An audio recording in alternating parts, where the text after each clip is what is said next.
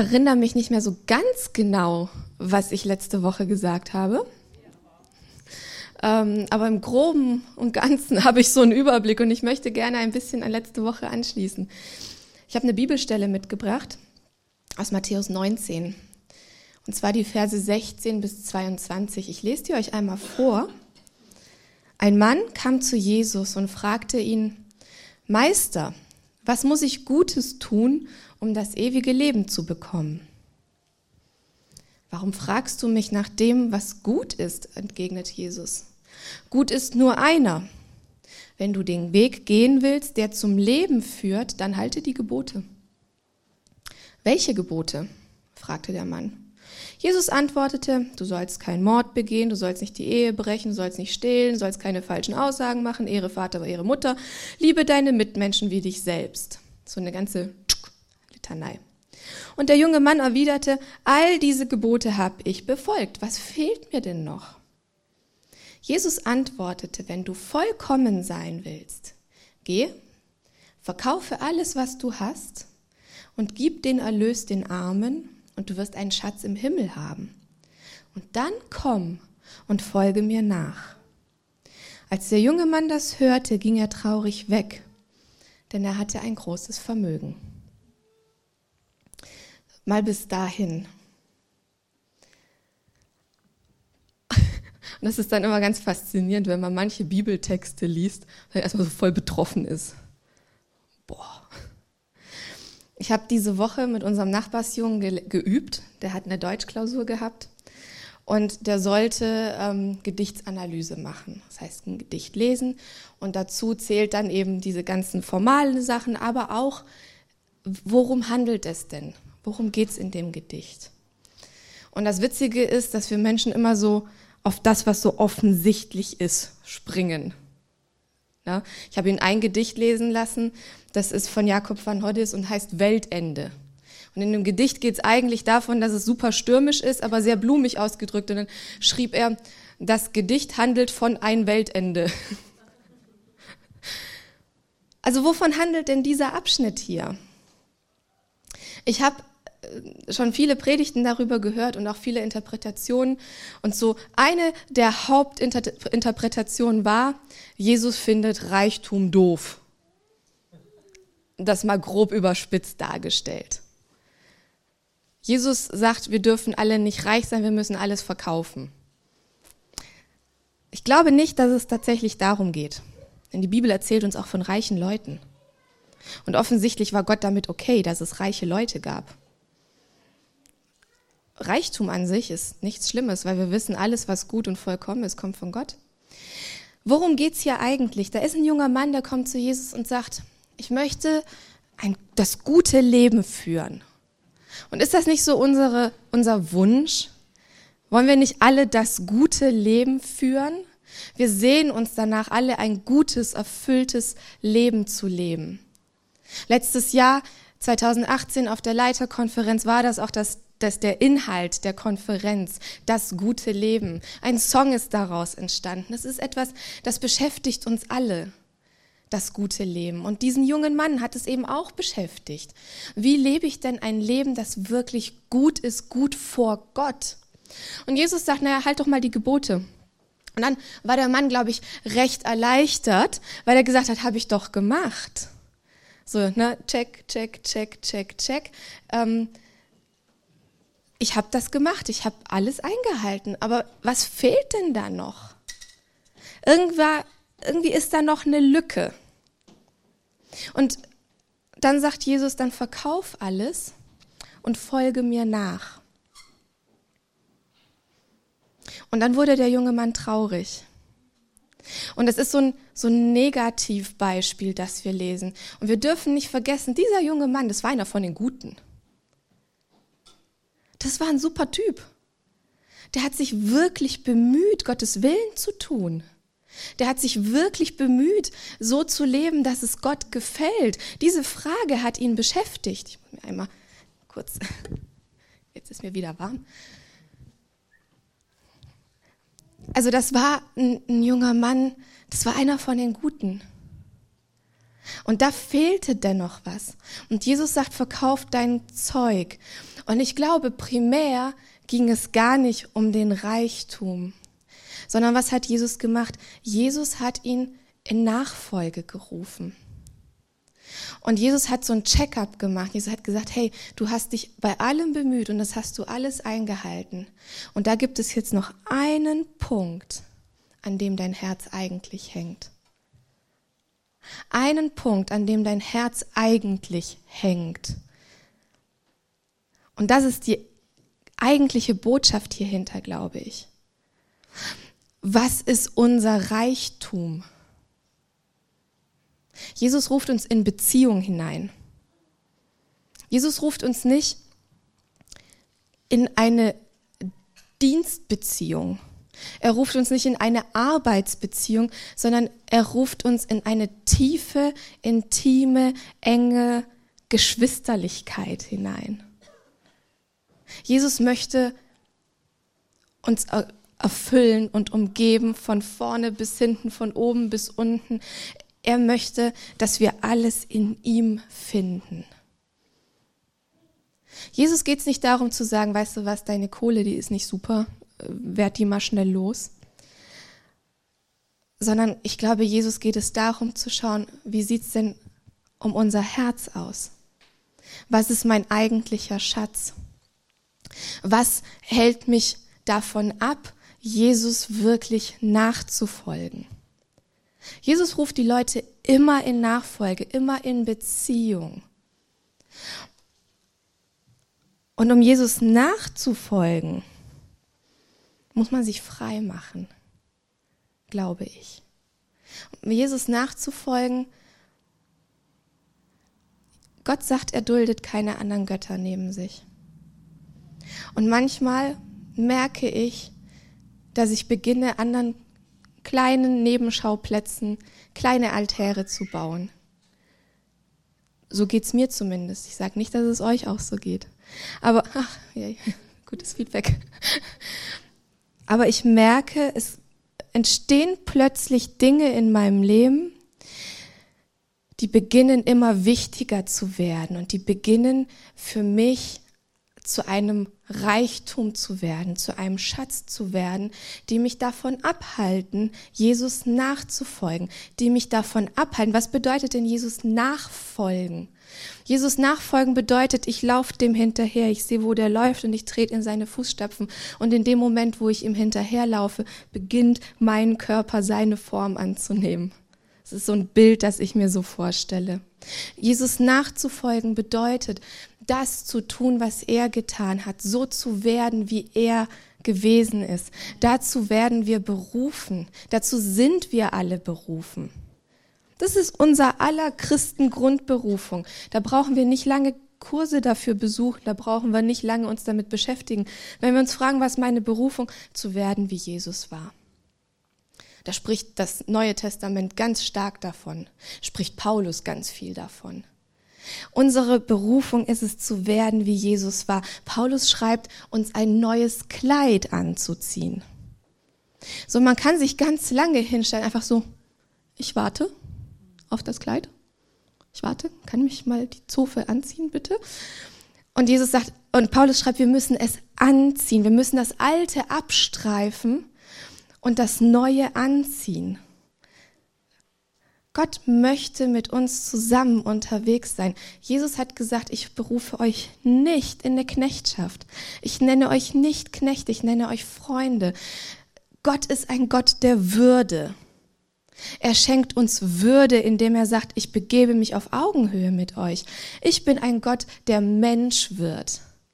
Und ich begebe mich auf Augenhöhe mit euch. Und wir wollen Jesus nachfolgen.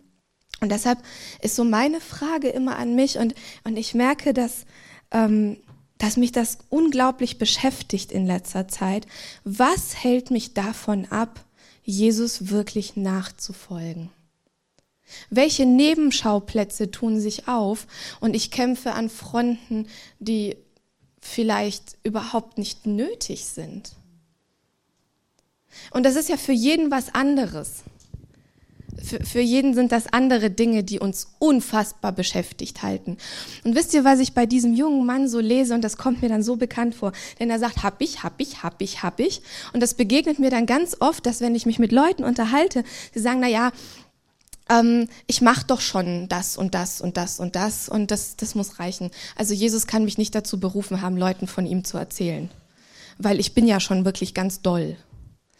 Und diese Entschuldigung habe ich ja manchmal auch schon wirklich benutzt, so dass ich sage, naja, ach, ich mache ja schon ganz viel. Unter der Woche sieht keiner, aber ich mache ja ganz viel und ich bin ja schon total gut und so.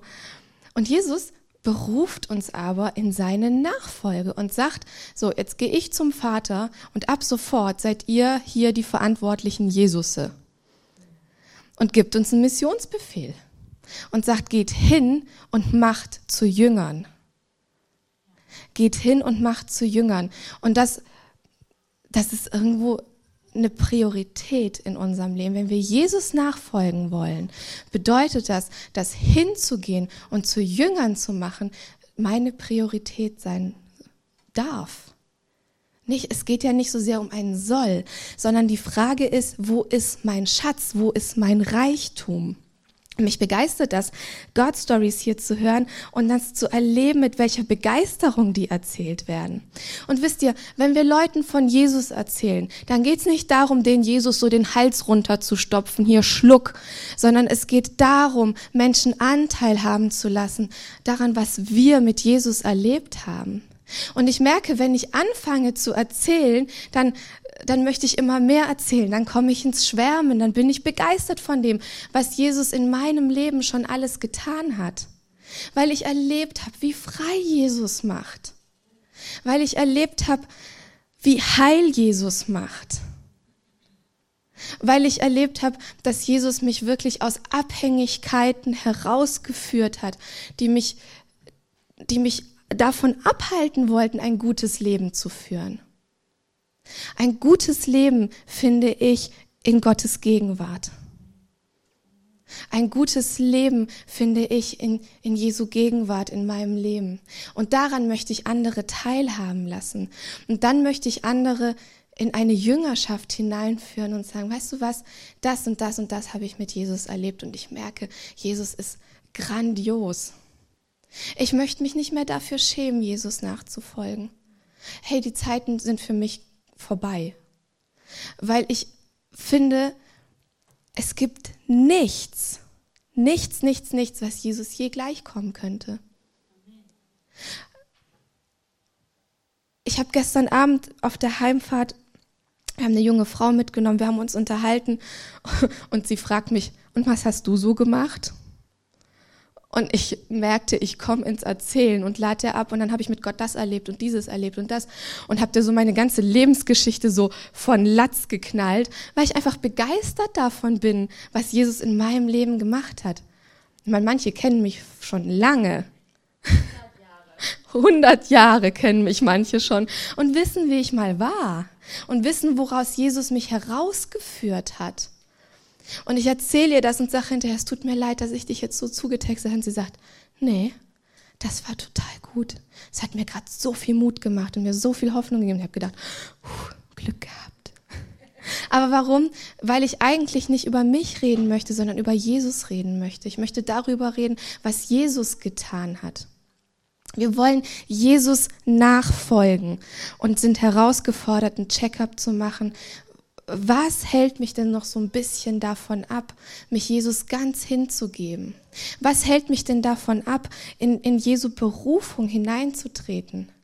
Was hält mich davon ab, das Reich Gottes an erster Stelle zu setzen? Die Bibel spricht davon, dass wir nicht Bürger dieser Welt sind, sondern dass wir eigentlich Bürger des Reiches Gottes sind, in dem andere Gesetzmäßigkeiten gelten. Und dass es unsere Aufgabe ist, hier wo wir sind, ähm, das Reich Gottes auszuweiten, indem wir Gottes Gerechtigkeit suchen. Und ich merke, dass mein Leben mit meinem Alltagspief, mit meinem Alltagsreichtum, nenne ich es mal, oft so, ähm, naja, so, so, so voll ist, dass ich denke, naja, ich möchte ja Jesus gerne nachfolgen und dann mache mach ich einen Schritt und merke, ich habe einen fetten Kaugummi am Fuß, der mich irgendwie so festhält, der mich so festkleben lässt und ich denke, und da spricht die Bibel auch von, es ist dieses Ding zwischen, ähm, naja, ich möchte wohl, so mein Geist möchte und das Fleisch ist so schwach. Und wir dürfen uns aber was Neues anziehen. Und die Bibel spricht auch davon, dass Gott uns das Wollen schenkt. Also, dass er in uns dieses Sehnen freisetzt. Dieses Sehnen nach mehr, dieses Sehnen, das dieser junge Mann auch hatte. Und dass er uns aber auch das Vollbringen schenkt, wenn wir uns darauf einlassen. Und Jesus sagt später in diesem, Ab in diesem Vers, dass für Gott nichts unmöglich ist. Auch ein Reicher kann ins Himmelreich kommen, weil für Gott ist das nicht unmöglich. Unsere Herausforderung ist aber zu sagen, hey, ich mache den Kaugummi an meinem Schuh ab und möchte nicht irgendwelche Bande haben, die mich davon abhalten. Jetzt spreche ich die ganze Zeit von mir, von uns Einzelnen als Individuen. Und jetzt sind wir aber in Gemeinschaft berufen.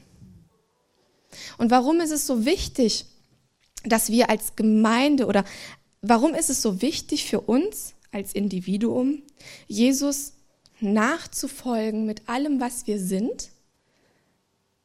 Weil Jesus uns zusammenstellt und weil Jesus zum Vater gegangen ist. Und weil im Epheserbrief, und ich lese euch den Vers mal vor, Epheser 3, Vers 10, das war witzig, denn gestern in Kleve hatte ähm, der ehemalige Gründer der, des damaligen Jesuszentrum Kleve diesen Vers für die Gemeinde. Und ich saß da und dachte, oh, darüber möchte ich morgen sprechen, wie cool. In Epheser 3, Vers 10 steht, doch jetzt sollen die Mächte und Gewalten in der unsichtbaren Welt durch die Gemeinde die ganze Tiefe und Weite von Gottes Weisheit erkennen mir nimmt das erstmal ein bisschen den Atem. Weil ich denke, boah, das ist ein krasser Anspruch an uns hier in Nil und Weidenpesch und Nippes. Dann kriege ich erstmal so ein bisschen Herzklopfen. Und gleichzeitig finde ich aber, es drückt Gottes Vertrauen in uns aus. Habe am Anfang gesagt, Gott ist ein Gott, der uns Würde schenkt. Gott ist ein Gott, der uns die 70. Chance schenkt. Gott ist kein Gott, der sagt, na, sorry, hast verkackt. Dann ist jetzt hier für dich das Ende der Fahnenstange erreicht. Nein, Gott ist ein Gott, der sagt immer wieder, hey, weißt du was? Staub abschütteln, wir richten uns auf und wir gehen jetzt weiter. Wir haben ein ganzes Leben lang Zeit, wie Jesus zu werden. Die Herausforderung ist, jetzt damit zu beginnen. Warum? Weil so Formungsprozesse, die dauern ein bisschen. Ich würde mir ja manchmal auch wünschen, dass ich mich hinsetze und ich sage, hier Kleid, kannst du mal über mich stülpen? Und ich merke, dass Gott sagt, nee, ich bin ein Gott der Würde. Ich arbeite mit dir zusammen. Ich habe dich aus einer Knechtschaft heraus befreit und wir arbeiten jetzt hier als Partner zusammen. Jemandem aber etwas zuzutrauen, bedeutet ihm Verantwortung zu übergeben, bedeutet ihn eigene Schritte machen zu lassen. Und das, das wollen wir tun, weil Jesus wieder zum Vater gegangen ist, weil er uns einen Auftrag gegeben hat, gesagt hat, geht hin und macht zu Jüngern, geht hin und treibt Dämonen aus, geht hin und heilt die Kranken, geht hin und kümmert euch um Witwen und Waisen. Und das sind alles Leute, die haben wir hier. Ich begegne immer wieder verwaisten Kindern, obwohl sie Eltern haben. Aber es ist auch schwierig, wenn beide Eltern voll arbeiten müssen, um Lebensunterhalt zu verdienen. Ähm, ich begegne auch immer wieder Witwen, ich nenne es mal so, ähm, Frauen, die alleinerziehend sind, die, die es schwer haben im Leben, weil, weil sie irgendwie Aufgaben übernehmen müssen, die eigentlich für zwei auch gedacht sind. Das ist echt herausfordernd. Ich begegne so viel unterschiedlicher Armut hier in Deutschland. Armut ist nicht immer sofort offensichtlich. Um Armut herauszufinden, muss ich mich mit Leuten in Beziehung begeben. Das ist das Reich Gottes, dass wir in Beziehung gerufen werden. Das ist etwas, was Jesus freigesetzt hat am Kreuz. Dass er gesagt hat, ich mache Menschen wieder beziehungsfähig. Satan hat unsere Beziehungsfähigkeit zerstört. Und Jesus schenkt uns das wieder. Wir dürfen einander wieder Würde schenken, weil Jesus uns Würde schenkt. Und ich möchte mich fragen, was hält mich denn davon ab, Jesus so nachzufolgen, dass ganz klar ist, ach, da kommt Jesus. Dass nicht mehr so klar ist, ach, da kommt Völke, sondern da kommt Jesus. Ihr versteht, was ich meine. Natürlich bin ich immer noch die Völke. Und, und was ich genial finde am Konzept Gemeinde ist, dass jeder von uns so einzigartig geschaffen ist mit seiner Persönlichkeit, mit, mit, mit seinem Körper, mit seiner Ausdrucksfähigkeit, mit seinen Interessen und, und Neigungen. Gott hat uns so vielfältig geschaffen. Und wenn wir Jesus nachfolgen mit unserer Persönlichkeit, mit dem, was wir sind und sagen, weißt du was, Jesus, das, was, was ich bin, gebe ich dir und stelle es dir zur Verfügung und wir uns in eine Gemeinschaft, in Beziehungsfähigkeit wieder hineinbegeben, dann entsteht daraus etwas unfassbar Geniales. Und deshalb liebe ich Gemeinde. Immer noch. Und ja, ich habe meine Gemeindeverletzungen. Ich bin ewig in Gemeinde schon. Ich bin ja auch schon 100 Jahre alt, habe ich gehört. Und mindestens so lang bin ich auch schon in Gemeinde. Und da habe ich auch schon erlebt, dass wir einander verletzen. Hey, wisst ihr was? Wir verletzen manchmal einander, ohne es zu wollen. Manchmal wollen wir. Manchmal merke ich, ich packe so meine innere Keule aus und möchte. Und manchmal verletzen wir, ohne es zu wollen, weil wir Menschen sind. Aber Jesus schenkt uns, dass wir wieder in Beziehungsfähigkeit miteinander kommen können. Jesus schenkt uns, dass wir Versöhnung erleben können. Und wenn wir das als Gemeinschaft, als Gemeinde vorleben, dann ist das etwas, was die Welt wirklich verändern kann. Und vor 2000 Jahren hat es begonnen, die Welt zu verändern. Das Christentum das, das ist etwas, was nicht tot zu kriegen war und nicht tot zu kriegen ist, obwohl so viele das versucht haben.